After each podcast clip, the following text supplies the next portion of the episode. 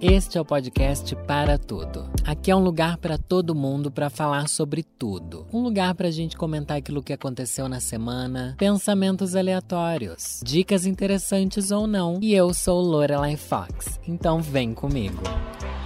Sou completamente apaixonado pelo Twitter, acho que é uma das melhores redes sociais, principalmente porque a gente tem que ser conciso. A questão da concisão no Twitter é maravilhosa. Antigamente você podia escrever só até 160, era 160, gente, caracteres. Agora é é 160 ou era 120? Agora é 240, então acho que era 120. Era isso que dobrou? I don't know her. Mas estava eu lá no Twitter, eu sempre fico explorando ali a aba explorar, olha só, que, que, que óbvio, né, que eu sou. E tem os assuntos do momento, tem assuntos divertidos ali que estão em alta, e um dos assuntos que ficou em alta foi: responda a esse tweet com uma imagem que mostre o quão velho você é. E é muito legal é muito legal porque não, a gente não tá postando foto do nosso RG para mostrar a data que a gente nasceu, e sim de coisas que a gente gostava quando era criança. E eu comecei a ver isso, eu comecei a voltar no tempo. If I could turn back time, como diria nossa amiga Cher. Já tenho aqui algumas fotos separadas para eu lembrar, gente, vocês vão lembrar comigo. Se você não, não lembrar comigo dessas coisas que eu vou comentar agora, você pelo menos finge, porque talvez você seja um público mais novo do que o público que vai lembrar disso que eu vou falar. Primeira imagem que eu tô vendo aqui: Guaraná Antártica que vinha com as pokebolas e miniaturas de Pokémon. Eu tive isso, tive, e eu acho que eu até tenho ainda alguma dessas pokebolas e algum desses Pokémons guardados. Eu preciso dar uma olhada se eu tenho mesmo. Mas um caso interessante que eu tenho a respeito disso era que eu era completamente viciado em Pokémon, gente. Completamente viciado em Pokémon. Só que eu não tinha dinheiro. Meus pais me davam uma mesada assim, um mês sim, oito meses não, entendeu? E a mesada eu lembro. Quando meu pai ia me dar um dinheiro uma vez por mês, era 10 reais. Eu, às vezes era 10, às vezes era 5. Nunca foi mais do que isso que meu pai me deu, assim, na vida. Eu guardava esse dinheiro para comprar revistas. Eu comprava as revistas Pokémon assim, juntando um dinheiro aqui. Às vezes eu guardava dinheiro para comprar um mangá da Sakura, alguma coisa assim. Então esse Guaraná eu nunca tive. Minha mãe nunca comprou. Se ela comprou, foi pouquíssimas vezes. Eu acho que ela comprou acho que umas duas ou três vezes. Mas eu, eu era muito negociadora. Eu tinha alma de advogada, sabe? Eu tinha alma daquela pessoa que consegue entrar na mente dos outros. Essa é uma história que eu já até contei no meu canal. Eu alugava. Ai, eu sou uma pessoa péssima por isso, eu peço até desculpa. Eu alugava as minhas revistas de Pokémon para os meus amigos da escola. Sim, eu alugava. Eu deixava eles ficarem com as revistas Pokémon por um dia. Um dia era 50 centavos. Os meninos pagavam 50 centavos para ler a revista. E no outro dia eles me devolviam. Às vezes, eles me devolviam com uma página amassada, porque eu era bem megera, assim. Hoje em dia eu olho para isso e falo, nossa, você é uma pessoa sem coração. Mas enfim, empreendedora, né? Natália Arcuri devia amar esse tipo de criança do diabo.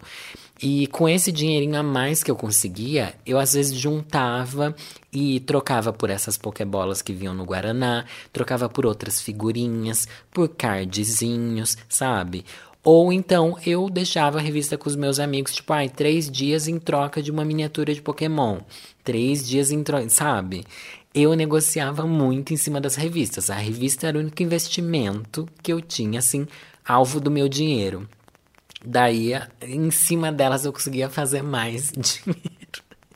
Eu também comprava as revistas Herói. Ai, meu Deus, que saudade da revista Herói. Isso nem tava no Twitter aqui. Eu, eu tô lembrando agora de mais coisas que eu amava. E tenho bastante revistas Herói. Esses dias eu tava procurando no Mercado Livre é, revistas antigas para eu comprar. Eu quero muito comprar mais revistas Herói dos anos 2000, dos anos 90. Eu tenho uma revista Herói de 96 muito legal, que era daquela que era bem pequenininha ainda. E foi incrível, foi incrível. Foi assim que eu desenvolvi meu amor pela leitura.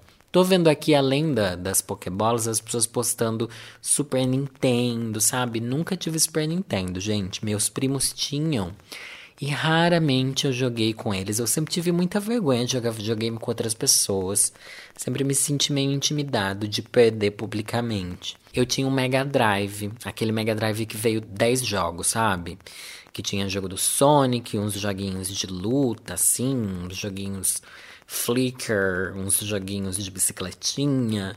E era incrível, eu acho incrível até hoje. E como eu já falei, a gente não tinha muito dinheiro nunca compramos nenhuma outra fita. Afinal, esse já vinha com 10 jogos, né?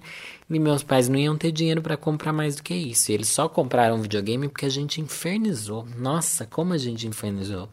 Hoje em dia eu olho para trás e eu vejo que meus pais compraram essas coisas e tipo, mano, eles não tinham dinheiro mesmo. Minha mãe não trabalhava, meu pai era carteiro e ele aposentou, eu acho que em 96, gente. Meu pai aposentou há muito tempo. Daí a gente sobrevivia da aposentadoria do meu pai.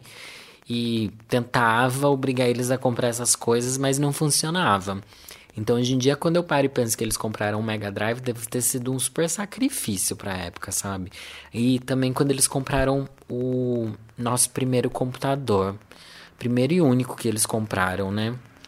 Acho que depois quem comprou um computador foi meu irmão quando ele começou a trabalhar, mas quando a gente era criança, eu acho que eu tinha uns 10 anos, 9 anos, meus pais compraram um computador porque eles queriam que meu irmão aprendesse a usar. Meu irmão fazia curso de datilografia, manja essas coisas.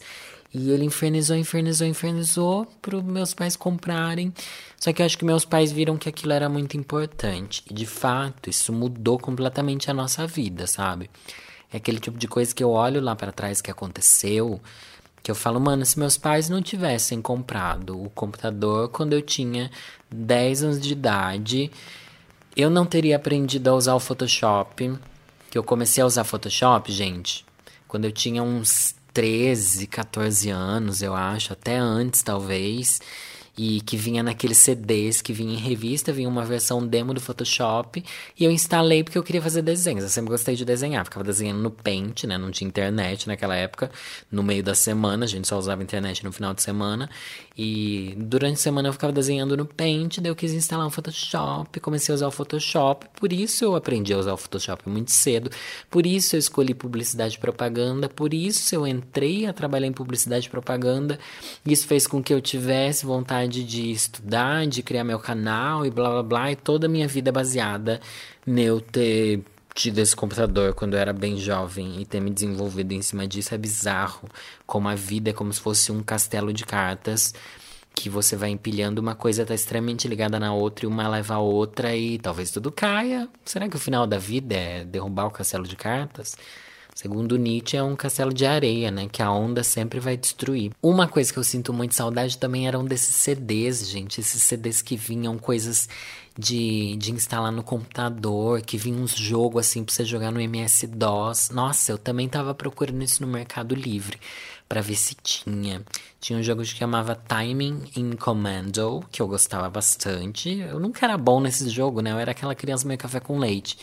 Tinha um, uns jogos assim bem aleatório, Pitfall e ai, Exen, era é assim que fala, Exen, não sei. Eu, ai, eu achava muito legal, era todo um universo. E vinha, tipo, eu tinha um CD que tinha 10 mil cliparts. Meu Deus, quem lembra de cliparts agora? E eu não sei, eu ficava olhando os cliparts, fazia montagem com os cliparts no Paint. E ficava viajando ali naquele mundinho bizarro, gente. Ai, que coisa doida. E era um entretenimento maravilhoso. Mas daí, quando a gente começou a usar a internet, quando eu tinha uns 12, 13 anos assim, que eu comecei a querer acessar sites, é, eu lembro que eu pedia pro meu irmão achar sites de Pokémon. Porque com 12, 13 anos era quando o Pokémon estreou no Brasil. E, mano, o site era uma coisa muito legal, né? Era uma coisa muito legal. Ou você entrava num site que o fundo era tudo preto e tinha uns GIFs e umas coisas quadriculadas com uma musiquinha de fundo. O site amava ter música de fundo, né? Eles achavam incrível ter música de fundo. Ou então eu entrava num sites que eram tipo fóruns com informações de Pokémon. Eu achava incrível. Gente, como eu achava incrível. Mas uma coisa que marcou minha vida E eu lembro que eu falei pro meu irmão: esse é um dos dias mais felizes da minha vida. Foi quando a gente baixou um emulador de Pokémon.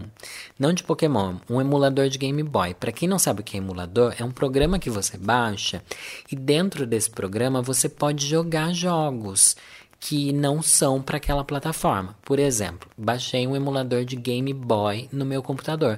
Então dava para você jogar jogos do Game Boy no computador. Meu amor, olha, o que eu sou viciado em celular hoje, eu fui 10 vezes mais viciado em jogar Pokémon naquele computador, porque aquilo era era minha vida. E eu lembro, nossa, que vontade de voltar no tempo, porque eu era muito feliz. Eu era muito feliz. E até hoje, viu, Leandro? Meu irmão, tô falando com meu irmão agora, gente, dá licença. Até hoje eu lembro que aquele foi o dia mais feliz da minha vida. Eu acho que qual que era o líder de ginásio que eu sofri para derrotar? Não era nem a elite dos quatro, era algum líder lá que eu sofri mais ainda.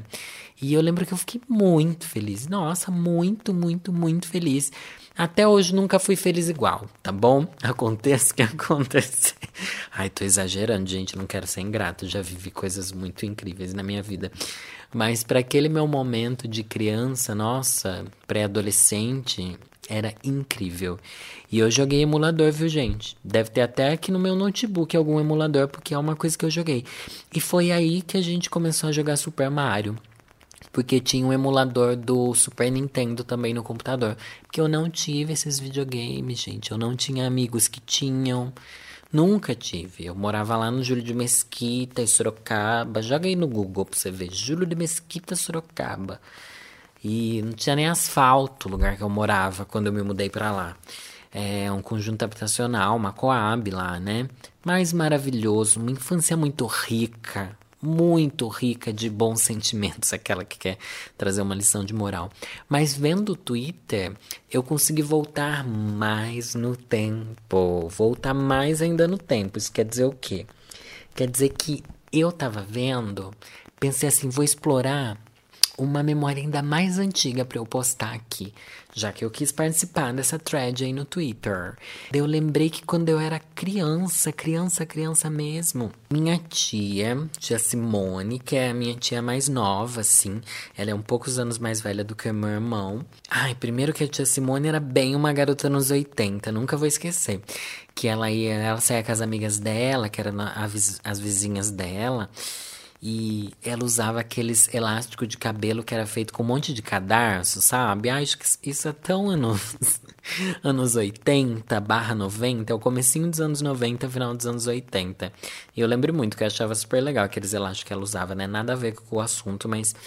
E ela também tinha, gente, a coisa que eu mais queria que voltasse dos anos 80 e 90. Que é aquele, né? Eu exagero tanto nas coisas como se realmente fosse a coisa que eu mais quisesse. Mas é uma coisa que eu queria muito. Eu queria muito que voltassem os papéis de carta. Juro para você. Hoje em dia eu sou um adulto que eu gosto de satisfazer as coisas que eu não pude ter quando criança. Por isso eu tenho um videogame legal, compro os jogos que eu quero. Só isso que eu não tinha quando era criança. Ah, compro cards Pokémon também.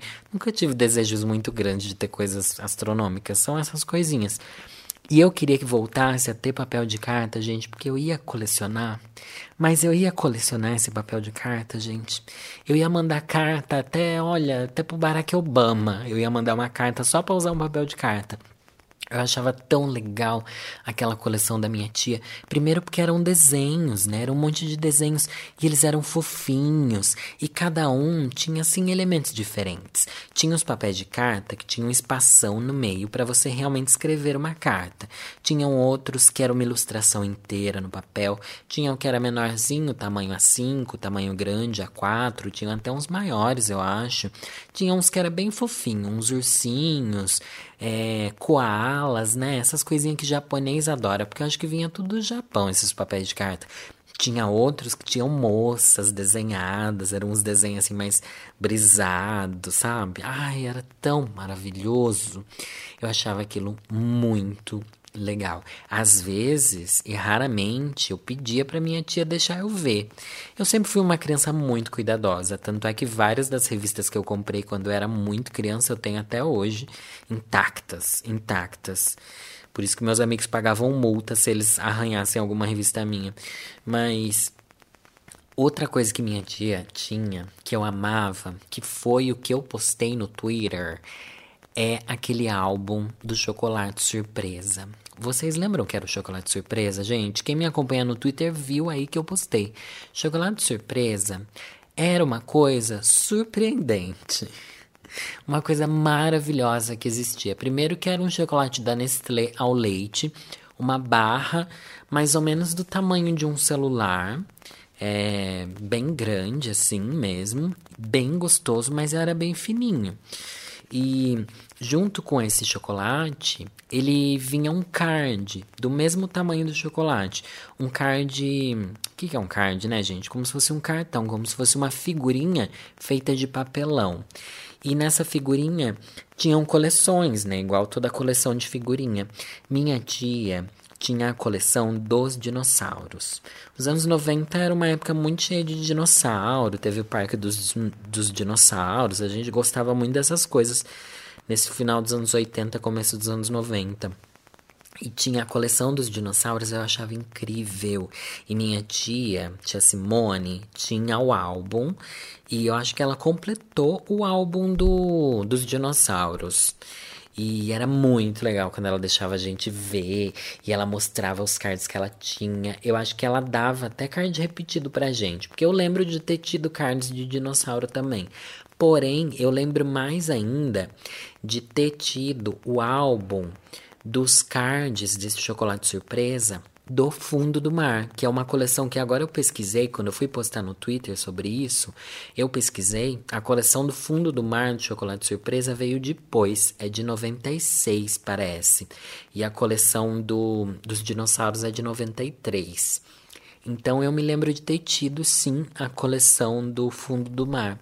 E eu, quando eu busquei isso, gente, joguei lá na internet, né? Quando você quer buscar, você joga na internet. A capa era um tubarão, assim, agressivo.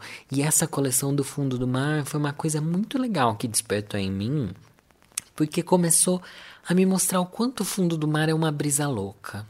O fundo do mar é uma brisa louca, gente. E é mais ou menos por aí que eu, eu comecei a pensar esses dias, putz, é algo surpreendente e é algo desconhecido. E é isso que eu comecei a trazer para mim agora. A gente tem medo do espaço? Não. Não, não, não, não, não. A gente devia ter medo do fundo do mar fundo do mar é uma coisa mais desconhecida, uma coisa assustadora, uma coisa inexplorada e dificilmente explorável. É bizarro quanto o ser humano não conhece o fundo do mar. E eu acho que eu comecei a ter essa sensação vendo aquelas figurinhas. Eu lembro que tinha umas criaturas estranhas, com uns poderes esquisitos, umas criaturas que acende, umas criaturas que engolem as outras criaturas que queimam. Olha que coisa bizarra. Criaturas que queimam. Não é bizarro saber que encostar em alguma coisa vai te queimar? Por que, que a gente não acha isso bizarro? Por que, que a gente só acha bizarro se é um Pokémon? Sendo que os bichos têm o mesmo poder. O bicho tem o mesmo poder. Ele taca veneno em você. Ele solta uma fumaça dentro da água e desaparece. Eles mudam de cor, eles mudam de forma. O fundo do mar é uma coisa extremamente assustadora. E daí eu fui pesquisar, né, para eu trazer aqui alguma informação, ó. Olha só, 71% da Terra é coberta por água, tá bom? Todo mundo já sabe disso, né? Acho que você sabe, ou você sabe que é tipo bastantão, né? Quando a gente não sabe a porcentagem exata, é bastantão que a gente usa. Bastantão da Terra é coberta por água. Todo mundo sabe disso. Mas o que a gente não sabe ou simplesmente ignora é que a maior parte dessa superfície são águas abissais, ou melhor, o que, que é abissal? Abissal são águas profundas, águas muito profundas, águas que vão a mais de 3 mil metros de profundidade. E o que é mais bizarro é que a gente foi para a Lua, mas a gente dificilmente chega no fundo do mar. Na verdade, a gente não chega.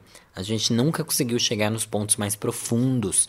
95% do fundo dos oceanos nunca foi tocado pelo homem. E o que é mais assustador é que menos de 1% do oceano foi pesquisado biologicamente. Ou melhor, ninguém sabe a biologia que existe nada do oceano, nada. A gente não sabe nada.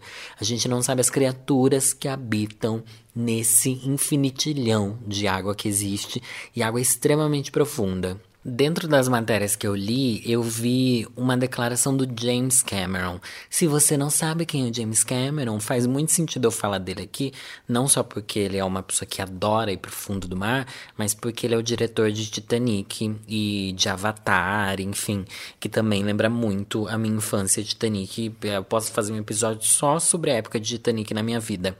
Mas enfim, ele justamente gravou o filme Titanic, gente, porque ele é uma pessoa que gosta do fundo do mar e ele desenvolveu essas tecnologias. Ele é milionário, né? Então ele criou assim umas cápsulas onde ele consegue ir para o fundo do mar. Ele é um grande pesquisador, um grande incentivador das pesquisas do fundo do mar, do oceano abissal. E ele já foi algumas vezes lá para para né, pro, pro fim do mundo. Eu acho que o fim do mundo realmente é no fundo do mar.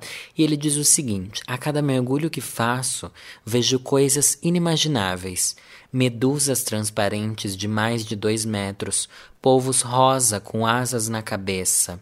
E segundo a revista aqui, ele dá essas declarações porque ele já deu mais de 72 mergulhos em águas abissais, que são essas águas super profundas, e passou mais de 3 mil horas submerso. Mas eu posso trazer aqui para vocês, já que o tema é o quanto o fundo do mar é assustador. E, e vocês sabem que o meu podcast, que está se tornando um podcast de coisas estranhas que passam pela minha cabeça e eu não tenho com quem conversar. E vocês provavelmente são tão estranhos quanto eu e pensam essas coisas absurdas também. Mas juntando fundo do mar com alienígenas, Sorocaba tem uma história disso, tá bom? Existe em Sorocaba um negócio que acharam num esgoto que foi considerado um alienígena. Eu juro para vocês. Joguem no Google, você vai gostar. Barata gigante de Sorocaba. Gente, ai, é horrível. É horrível, horrível, horrível. Diz que os caras estavam fazendo uma manutenção, alguma coisa assim, num esgoto e encontraram esse bicho. Gente, é um bicho, eu juro pra você, pensa numa barata. É uma barata. Sabe quando você mata a barata ela fica com as pernas para cima? É bem assim que você vai imaginar. Aquelas pernas, aquela, aquela formação estranha, cheia de tubos que é debaixo da barata, sabe? Uns gomos, a barata cheia de gomos, assim. E uma carapaça estranha, fragmentada. É assustador, assustador.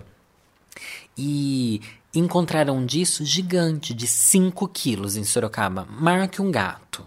Maior que um gato. E foi um alvoroço. Foi um alvoroço assustador. Ninguém sabia o que que era. Diz que o bicho tentou morder uma das pessoas, essa barata gigante.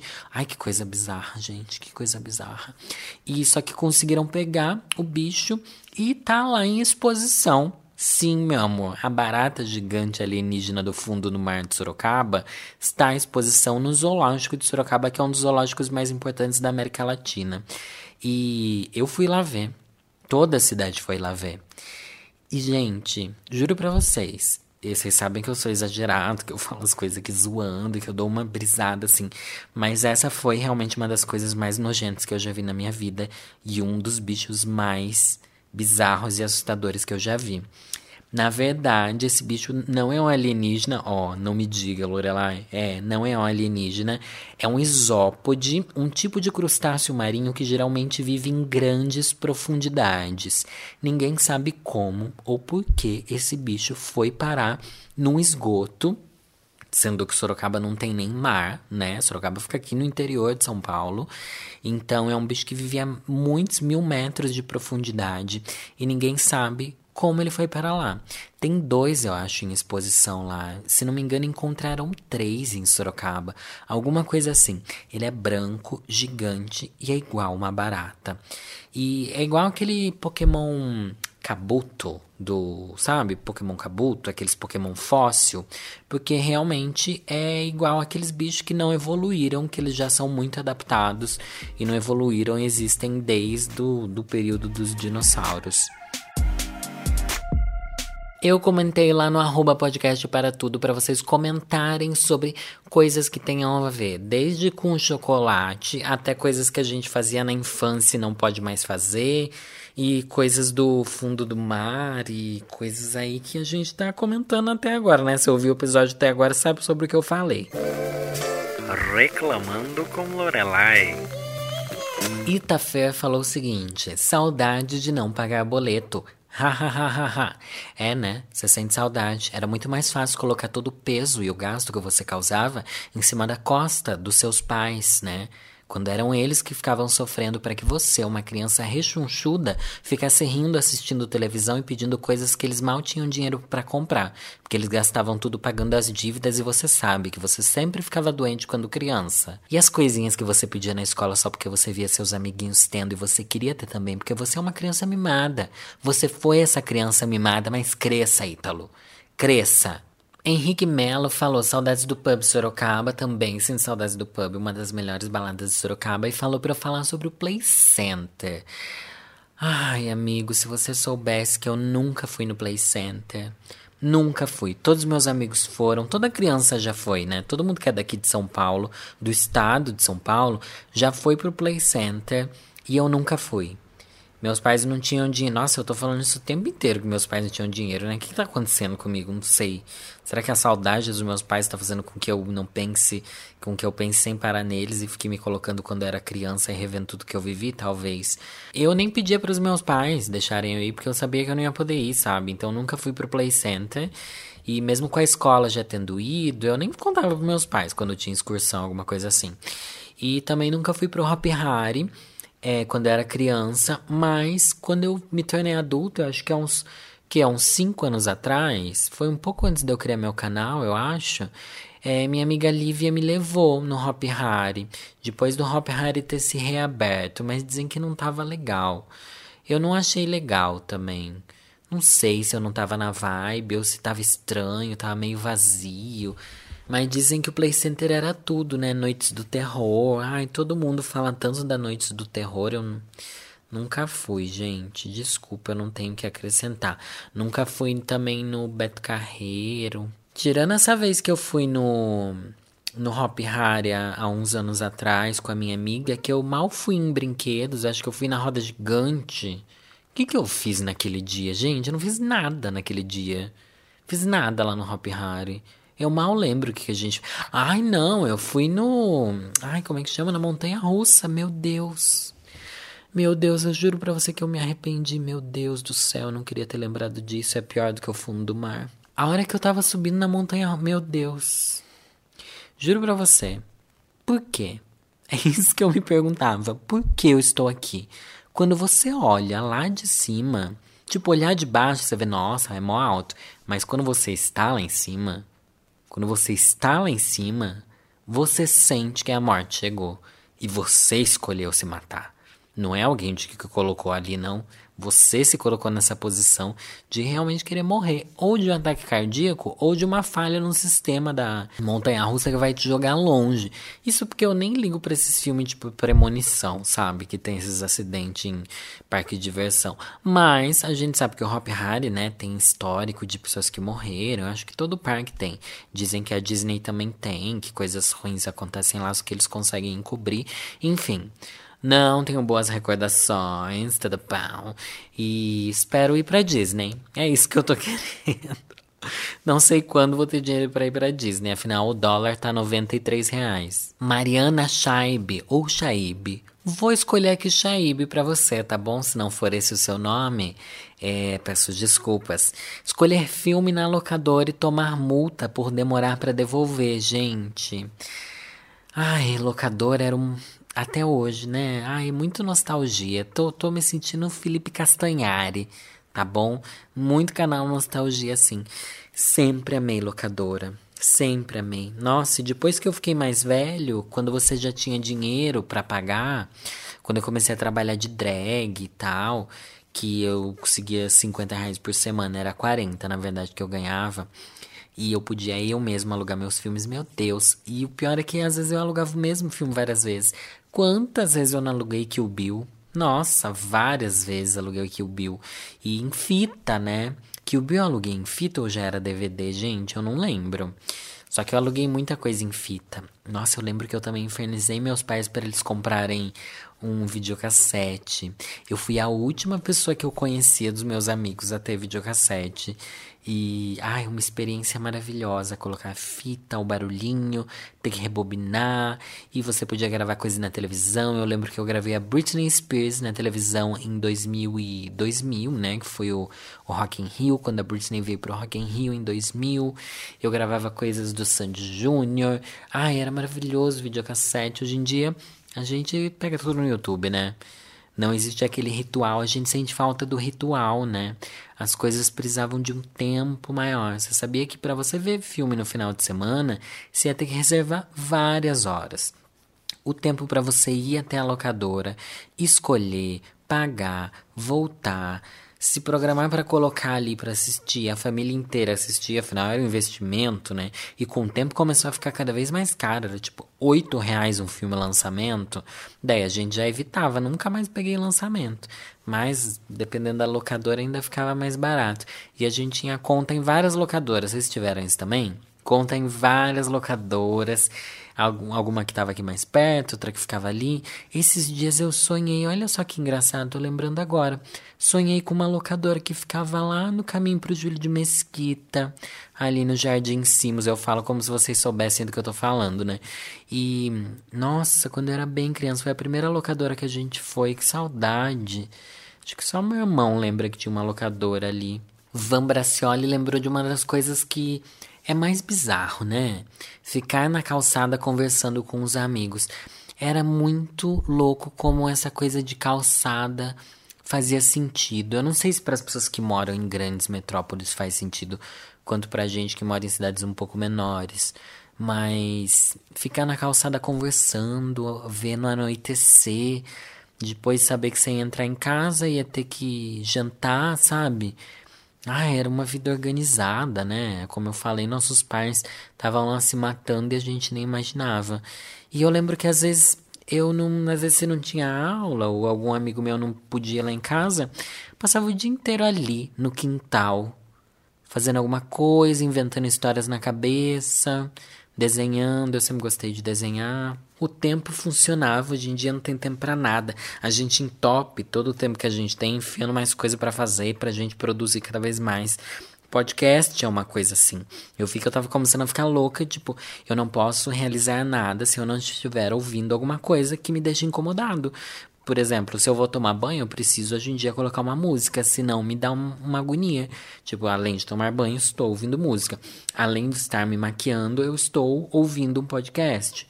Então eu começo a criar essas coisas de, de ter que estar tá fazendo outra coisa enquanto eu já estou fazendo uma. Lavando a louça, arrumando a casa, não vou ficar só com os meus pensamentos, vou ficar também ouvindo o podcast, aprendendo alguma coisa, colocando uma palestra para eu ouvir, sabe? E parece que o tempo voa desse jeito. Ai, bizarro. Eu confesso que no final dessa edição eu pensei em ler um trecho de uma das minhas músicas favoritas é uma música que me marcou muito uma fase da minha vida. É uma música de velha, tá bom? Uma música que você provavelmente conhece, todo mundo já ouviu, mas ninguém nunca para pra pensar o quanto o significado dessa música é maravilhoso. Mas agora que eu vou falar esse pequeno trecho, antes de eu ler a poesia, talvez você perceba o quanto essa frase do começo da música é impactante. A música é. Foi assim como ver o mar a primeira vez que meus olhos se viram no seu olhar. A louca, eu jurando que tô no The Voice. Mas não é bonito, ó. Foi assim como ver o mar a primeira vez que meus olhos se viram no teu olhar.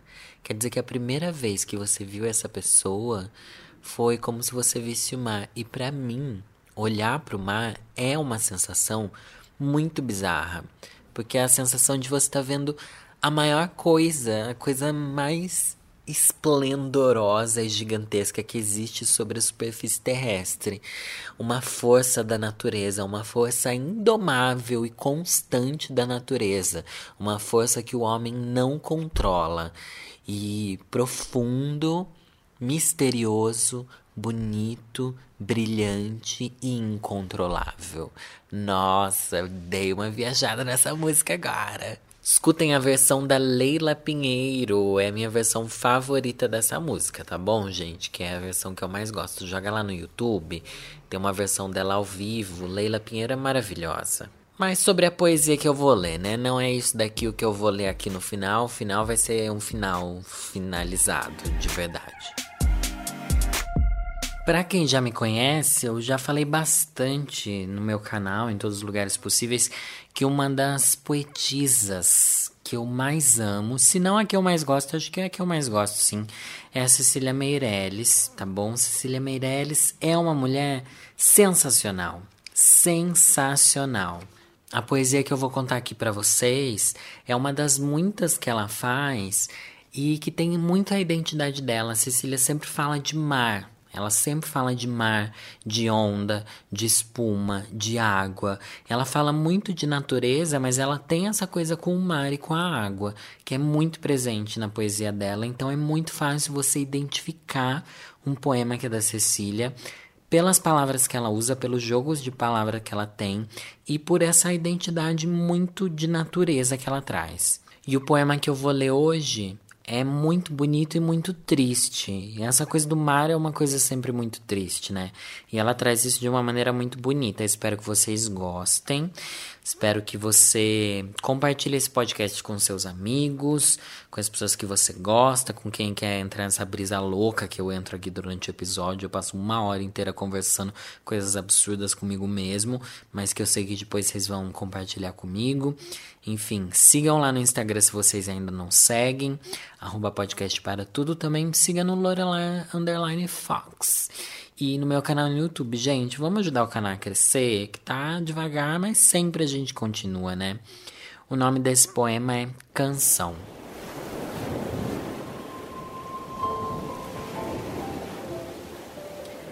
Pus o meu sonho num navio e o navio em cima do mar. Depois, abri o mar com as mãos para o meu sonho naufragar. Minhas mãos ainda estão molhadas do azul das ondas entreabertas, e a cor que escorre dos meus dedos colore as areias desertas. O vento vem vindo de longe, a noite se curva de frio.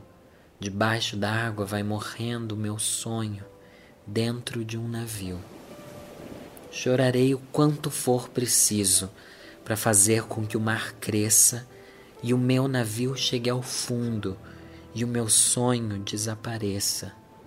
Depois, tudo estará perfeito. Praia lisa, águas ordenadas, meus olhos secos como pedras e as minhas duas mãos quebradas.